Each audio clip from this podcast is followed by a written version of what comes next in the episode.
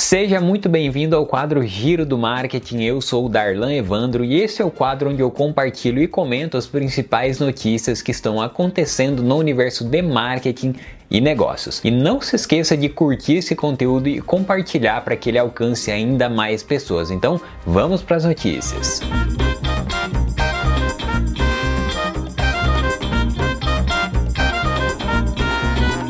Rede social desconhecida cresce 400% e pode ser grande aposta para 2022. A rede social chamada Be Real é uma rede que, como o próprio nome diz, tenta mostrar a vida como ela realmente é. A gente sabe que os filtros nas fotos, as poses artificiais predominam as redes sociais atuais. E o grande objetivo da Be Real é acabar com isso. A proposta dela é a seguinte: ela permite uma única postagem diária, nada de vídeos, edições ou filtros. A intenção é evitar a artificialidade, então os usuários têm até dois minutos para registrar o que eles querem com apenas duas fotos. A primeira com a câmera traseira e a outra com a câmera frontal. Segundo os fundadores, é uma plataforma espontânea, uma plataforma imprevisível, onde você pode compartilhar uma vez por dia os seus momentos mais autênticos. E aí, o que, que você achou dessa rede social? Escreve aqui nos comentários que eu quero saber a sua opinião. O WhatsApp agora permite que você esconda que você está online. O WhatsApp anunciou recentemente algumas novidades relacionadas à privacidade. E uma delas é esconder o status online, que aparece lá quando você está usando o aplicativo. Anteriormente já dava para ocultar o visto por último e agora é possível esconder o status de online. Lá em configurações de privacidade e depois lá em visto por último, você pode escolher quem pode ver o seu status. Lembrando que se você esconder o online e o visto por último, você também não vai conseguir ver as informações nas contas de outras pessoas. A atualização está sendo liberada aos poucos e estará disponível para todos ainda esse mês. Humor, música e gastronomia estão entre os top 5 temas mais consumidos no TikTok.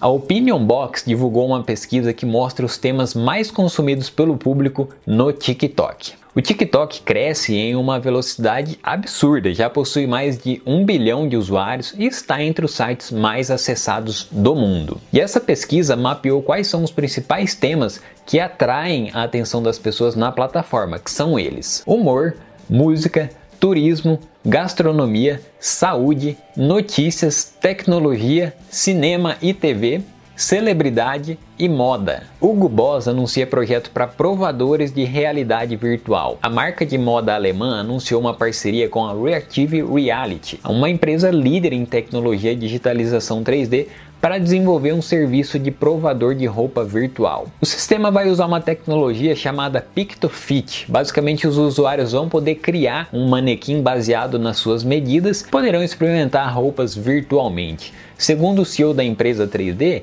é um aplicativo que pode ser integrado a qualquer loja virtual ou aplicativo de compras, oferecendo uma solução perfeita, tanto para o consumidor quanto para a empresa. Até o momento, a ferramenta está disponível para compradores na Alemanha, Reino Unido e França, mas provavelmente é um recurso que estará disponível no mundo todo o mais rápido possível. Xiaomi anuncia o Cyber One, robô humanoide que promete reconhecer emoções. A Xiaomi apresentou o primeiro protótipo do robô humanoide Cyber One. Com uma aparência bem familiar do que a gente já viu nos filmes de ficção, o robô é capaz de segurar objetos com a mão e se deslocar em até 3.6 km por hora. Segundo o CEO da Xiaomi, o robô pesa 55 kg e tem 1,77 de altura. Sem dar muitos detalhes desse novo projeto, o executivo afirmou que o robô consegue enxergar e, graças ao sistema MySense, consegue identificar até 45 emoções humanas, como felicidade e tristeza, por exemplo. E nós podemos comprar um desse?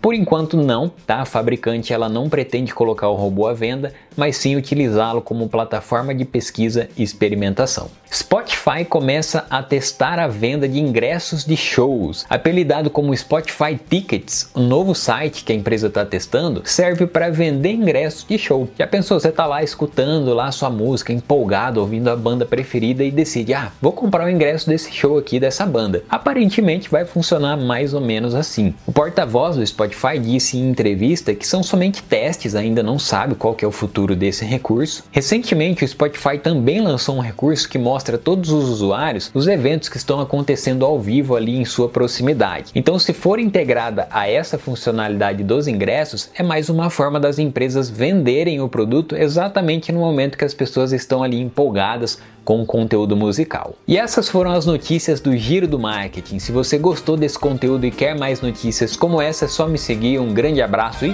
fui!